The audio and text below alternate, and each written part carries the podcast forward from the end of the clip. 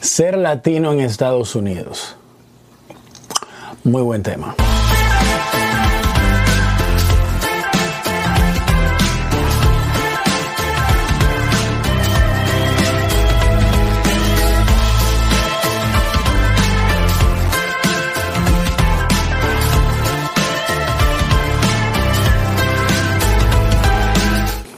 Primero que nada, el latino cuando llega a Estados Unidos pasa a ser un inmigrante, ¿verdad? Te conviertes en un- lo que es un inmigrante. Primero que nada tienes que aprender el idioma. No te entendí ni ver, no sé inglés. Tienes que aprender inglés. Cuando yo llegué, yo recuerdo cuando yo llegué a Estados Unidos, yo llegué a Nueva York. Me acuerdo que mi tía me recibió muy bien. Eh, so, llegué a un lugar sa- eh, salvo, llegué a un lugar cómodo. Mi tía ya me tenía, que la amo, mi segunda madre. Mi tía ya me tenía eh, lo que es un trabajo conseguido y cuando llegué a Estados Unidos fue una experiencia increíble porque llegué a Nueva York. Entonces yo me acuerdo que eh, yo no yo llegué en septiembre en el, die- el 10 de agosto y no trabajé hasta septiembre. Pero recuerdo que no tenía trabajo, so tuve un mes sin trabajar. Llévate de mí un mes sin trabajar, ya yo no sabía qué hacer en la casa. Y tú nuevo, todo el mundo se va a trabajar y tú te quedas nuevo en la casa. Tú tienes, no como miedo, pero tú tienes respeto, porque recuérdate, tú estás en Nueva York, es una de las ciudades más grandes y la ciudad más grande ahora mismo del mundo. No, ni merga. Ni verga, güey. Y solo lo que yo hacía era que yo salía a caminar. Lo que es bacano de Nueva York es que las calles son números. Yo vivía en Manhattan. So yo bajaba de la 174, bajaba abajo, subía a la 168 y de ahí me devolvía. Subía a la 174, subía a la 181, de ahí volvía para atrás y así hasta que le fui cogiendo confianza. Me acuerdo que escribí en, una, en un papel las calles y los números, porque hay como seis calles que van paralelas. Audubon, Amsterdam, San Nicolás, Fort Washington, yo creo que hay una. Ya. Y lo que pasa en ese caso que yo la escribía para entonces no perderme. Ya yo sabía que eran seis calles subiendo y bajando, eh, a mí paralelas subiendo y bajando, y entonces las calles que van bajando así de lado eran números. Lo primero que yo me dije a, mí mismo fue mí mismo, tienes que aprender inglés. No puedes estar en un país donde la- tú no entiendes lo que está pasando, tú no entiendes lo que, lo que se está hablando en ese momento. Entonces lo que hice fue que me puse rápido para estudiar para aprender inglés. Yo traje todos mis documentos. Yo tenía acabado de cumplir 21 años. Cuando llegué a cumplir los 21 años, so traje mis documentos como de la universidad y cosas así y me puse a estudiar inglés. Estados Unidos no es fácil. Entonces me puse a estudiar inglés. Yo recuerdo que trabajaba en la mañana. Me puse a estudiar inglés porque yo decía, yo no puedo ser mudo. Porque el que no habla inglés como que tú eres mudo o sordo. Entonces yo, yo dije, wow, pero en Santo Domingo lo- los mudos y los sordos no la tienen fácil. ¿Cómo yo voy a estar en este país y no voy a hablar? O sea, tengo que aprender inglés me puse para eso. Historia corta, a los seis meses de estar acá ya yo sabía hablar, leer y escribir inglés. Eso no me lo esperaba. Pero conllevó mucho trabajo, mucho esfuerzo, mucho sacrificio. Yo recuerdo que yo decía que yo le tenía, yo lo cogí, el profesor dice, tienen que ver cosas en inglés y eso así, tú sabes, consejo de profesor, pero yo decía, yo odiaba a, a Univision y esa gente. Yo odiaba a Univision. Porque yo decía, estos ya tienen muchísimo dinero y mantienen al hispano inhabilitado. Y no es que no haya televisión o radio, lo que sea en español, pero yo decía que ellos tienen muchísimo dinero a base de mantener al hispano oprimido por el hispano acomodarse tanto. A mí yo odiaba a Univision y a Jorge Ramos. Yo dije, este desgraciado lo que está haciendo es haciendo dinero de nosotros acá. Nosotros deberíamos estar aprendiendo inglés. No es que soltemos el español, claro que no. Pero un ejemplo, tú tienes que adaptarte al lugar donde tú estás. So, me puse a estudiar inglés y, y le di para allá y, y ya tú sabes, los seis meses fue una cosa increíble. Nadie me, o sea, la gente me preguntaba, ¿cómo es que, cómo es que tú aprendiste tan rápido? ¡Demonios, Dom! ¡Eres realmente un genio! Yo dije, bueno, es que yo era muy pobre allá en Santo Domingo. Y yo no vine aquí a ser pobre, todavía estamos pobres. No puedo argumentar nada ante esa lógica. Yo decía, no, pero que yo no puedo venir aquí a, a, a ser uno más. Entonces yo agarré y me puse todo inglés. Al venir a Estados Unidos necesitas algo que te saludan en la puerta de donde llegas. Y se llama trabajo. Aquí en Estados Unidos, déjame decirte, quizás es uno de los países más fuertes del mundo, quizás es uno de los países más ricos del mundo, pero eso lo este país se hace rico y se hace fuerte gracias a la gente que vive en él. Sin la gente que trabaja tanto aquí en Estados Unidos, y ahí vamos a los inmigrantes, a nosotros, los latinos y a todos los inmigrantes. Esto es un país de inmigrantes. Acá en Estados Unidos lo único que te toca es trabajar, trabajar, trabajar, trabajar, trabajar, trabajar. No hay forma de que te le escapes a lo que es el trabajo aquí en Estados Unidos.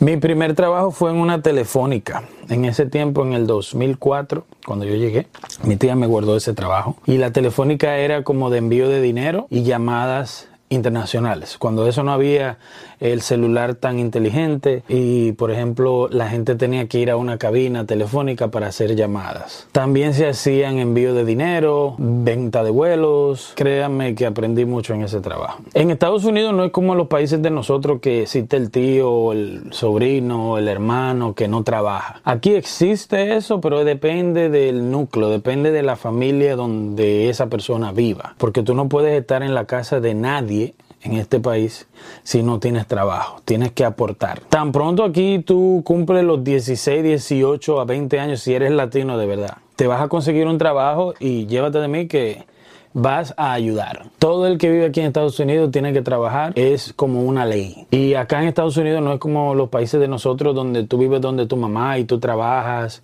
al menos con los latinos, y tú trabajas y, es para, para los tenis.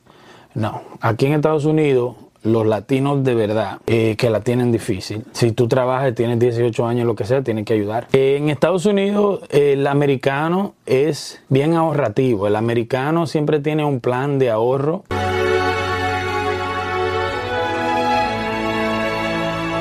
Para sus hijos tiene un plan de ahorro, ¿sabes? Como hasta para la universidad, le tienen todo planeado. Nosotros los latinos somos diferentes en ese caso. Nosotros los latinos no tenemos la cultura de ahorro. Nosotros los latinos no eh, fomentamos eso de que tienes que ahorrar, de que el niño tiene 10 años, dime cuánto tiene ahorrado. Nada de esa vaina. Nosotros no, no inculcamos a nuestros hijos, ni nos inculcaron a nosotros, porque eso es lo que pasa. Un ejemplo, a nosotros no nos enseñaron a, ahorrar. So, nosotros llegamos aquí a este país, ya tú sabes, a ciento y pico. El latino llega a Estados Unidos y normalmente viene de pobreza o viene de una situación difícil. Y agarra y viene a Estados Unidos y, y es a disfrutar, a disfrutar. No puedo argumentar nada ante esa lógica. Yo recuerdo que yo trabajando con una gente italiana y Irish, ellos me decían, no, porque los latinos, qué sé yo qué, nosotros venimos aquí los italianos y ahorramos y, y, nos emergemos en la cultura americana. Ustedes los latinos llegan a Estados Unidos y quieren imponer su cultura. Y yo le dije, ¿qué? Digo, ¿de qué tú hablas, muchacho? Yo le dije, nada, para nada que ver. Yo le dije, oye, ¿qué es lo que pasa? Cuando tú, italiano, llegaste a este país, viniste por necesidad, porque en tu país, al estar en guerra, no te querían. Entonces, nosotros, la mayoría de latinos, obviamente, existen latinos como los venezolanos, existen latinos como de Salvador, de Honduras, de esos países que han tenido problemas, conflictos, que vienen por necesidad escapando un sistema que no lo está tratando bien. Me refiero a Centroamérica con lo de las gangas y los pandilleros y esas cosas el asilo. Pero yo le dije a él, la mayoría de nosotros los latinos venimos a Estados Unidos para una mejor vida, pero aún tú seas de cualquier país, ahorita eso de Venezuela pasa y los venezolanos son bienvenidos a Venezuela, ¿me entiendes? Esperamos en Dios que pase rápido. Ustedes no, cuando ustedes vinieron a Estados Unidos los italianos, ustedes no lo querían para atrás, y volvían lo mataban, vinieron en un barco, 10 millones de personas en un par de barcos que no, sin vuelta atrás ustedes tenían que obligatoriamente acoger su cultura y él me dice, no, porque nosotros los italianos cuando llegamos no nos dejaban hablar italiano en la calle. yo le dije, ¿qué? Digo yo, pero muchacho, pero... No, ni merga, ni verga, güey. Digo yo una pregunta, y cuando ustedes vinieron, trajeron perros y cosas así. ¿Por qué? ¿Qué tiene que ver? Y yo le dije, no, porque si trajeron perros, una pregunta, ¿los perros ladraban? Claro que sí, los perros ladraban. ¿Por qué? No, porque si los perros ladraban, ladraban hello, hello o ladraban how, how. No puedo argumentar nada ante esa lógica. Porque si tú le permites a un perro ladrar, ¿cómo es que tú no le vas a permitir a un humano hablar su idioma? Se mamó. ¿Se, se qué? Se, se mamut. No- Se marmol. Sebastián. Cepillín. Que ustedes no tengan los cojones para parársele enfrente a la gente y, y protestar, eso es problema suyo, mi hermano. Esas son las cosas con las que yo tenía que lidiar en el trabajo. Ok. En Estados Unidos no es un país donde tú puedes, ejemplo, contar con mucha gente. Si estás en Estados Unidos no puedes hasta, eh, por ejemplo, si ibas, si fuiste a la escuela en tu país y conoces a varias personas, o sea, imagínate, creciste, naciste, creciste en tu país y fuiste a la escuela con muchísima gente y resulta que están en el mismo pueblo, en la misma ciudad, no quiere decir que esas personas que eran tus panas allá, tu amigo, tu amiga full, eh, estará aquí dispuesta a ayudarte. Estados Unidos también es un país donde si vienes, eh, hace mucha diferencia. Si vienes solo, si vienes a donde un familiar, si vienes donde una amistad, hay gente también que lo trae una pareja, eso también, normalmente. Estados Unidos, por ejemplo, es muy importante saber si, si tú vienes a dónde vienes. Por ejemplo, si vienes solo, quiere decir que vas a venir a romper brazos. O sea, te, te el diablo de que llegaste. No sé cómo llega una persona sola. Como admiro a esas personas que, que cruzan la frontera solos y vienen, hay gente que cruza frontera y viene a dormir en la calle, a buscar un trabajo ese día o esa semana para tener que comer esa semana, para entonces buscar dónde vivir esa semana. Eso existe. Ser latino en Estados Unidos no es fácil. Si llegas con una pareja, esa pareja te va a tener un trabajo, te va a tratar bien, usualmente ya te tiene tu ropita comprada y cosas así. Familiar, usualmente lo mismo, si llegaste en frío te dan un jacket, te dan un coat, te dan esto, te dan aquello. Eh, también si llegas donde una amistad te van a saludar con un poco de ropa, aunque sí o qué, pero hay una nota. Donde sea que llegues, a menos que vengas donde una pareja, familia o amistad, hay un TikTok, TikTok, TikTok, TikTok, TikTok de tiempo en el cual está corriendo. So, un ejemplo, si tú llegas a la casa de tu familia, mi hermano, usted sabe que tienes, es- eh, eh, el- aquí te reciben la gente, familia o, amistad, te enseña el camino y te consigue un trabajo y te, te- lleva a lugares, te enseña a manejarte, agarrar el tren, agarrar la guagua, agarrar aquello, lo otro. Pero hay una cosa, hay un tiempo de expiración, hay un tiempo de expiración. Si tú crees que tú vas a estar aquí en la casa de fulano, el amigo tuyo, por mucho tiempo, déjame decirte que usted está equivocado, mi hermano. Primero que nada, si él aceptó traerte a tu casa, usted estará eternamente agradecido con esa persona porque el pleito que él tuvo que tener con su esposa para traerte, solo él y Dios lo saben. Y ella es buena gente, ella es buena gente, pero tú supiste. Lo mismo de... eh, hay gente que se equivoca porque tienen visa y vienen a Estados Unidos y le dan el tour. ¿Para qué o qué? ¿Sabes? El tour de los 50 dólares. Que donde quiera que tú llegues te dan 50 dólares. Todos los familiares te saludan Eso no me lo esperaba. con un 50 en la mano. Y tú dices, mierda, pero esto está bien aquí. y te dan ropa, te dan de todo. Eso cuando fulano le dieron visa. Mire, ¿cuándo tú vas a pasar por aquí? ¿Qué sé yo qué? Mira, tú supiste que a fulana le dieron visa y no ha pasado por aquí, pero no te apures. Fulana vino y se quedó, está por hacer los papeles. Ya tú, ya tú sabes. Ahí es donde se sabe quién es quién.